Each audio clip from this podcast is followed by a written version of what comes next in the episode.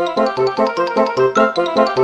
小一颗牙齿牵动全身健康，丰富二点零等您来发问。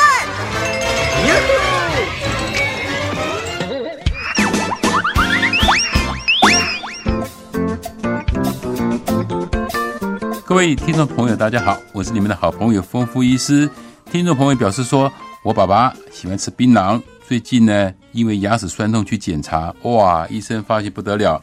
爸爸得了严重的牙周病，医生还说有一两颗牙已经开始非常非常的松动了，要赶快处理。这种情况需要开刀吗？啊，那跟你报告，这样情况是一定要开刀的。那顺便跟听众朋友说明一下，牙周病需要开刀有几个条件。第一个条件就是当我们拍摄 X 光片的时候，发现如果你的齿槽骨有超过百分之三十以上的骨质的流失的话。这时候就需要开刀了。那骨质的流失，它有不同的形状哦。一种是水平型的，如果水平型的话，你除了要开刀之外呢，但是不一定要去填骨粉。有一种是垂直型的哦，垂直型的骨质的流失的话，除了开刀还要填骨粉。第三种情况就是说，是一种斜角型的，好像个三角的斜角型的骨头的流失的话，这种不但要补骨粉来讲的话，而且补骨粉的效果是非常好的。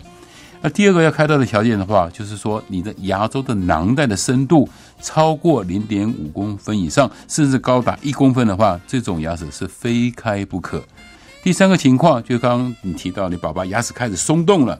这个时候，我们除了做手术之外，手术的完以后呢，必须要钢线把牙齿给它维持固定着，让这牙齿不要再松动。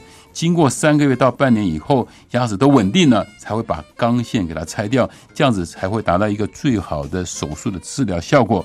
还有一个呢，就是当我们牙龈呢发现它有红肿，肿得很大，甚至轻轻一碰。就会流血，有时候吃个吐司啦、刷牙碰一下就会流血的话，这情况也是开刀的条件啊。所以你爸爸牙齿动摇的话是需要开刀的，另外的情况也是需要开刀的。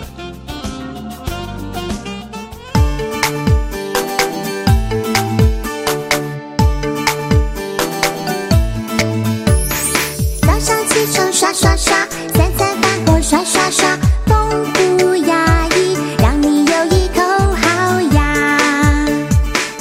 受人间真美味。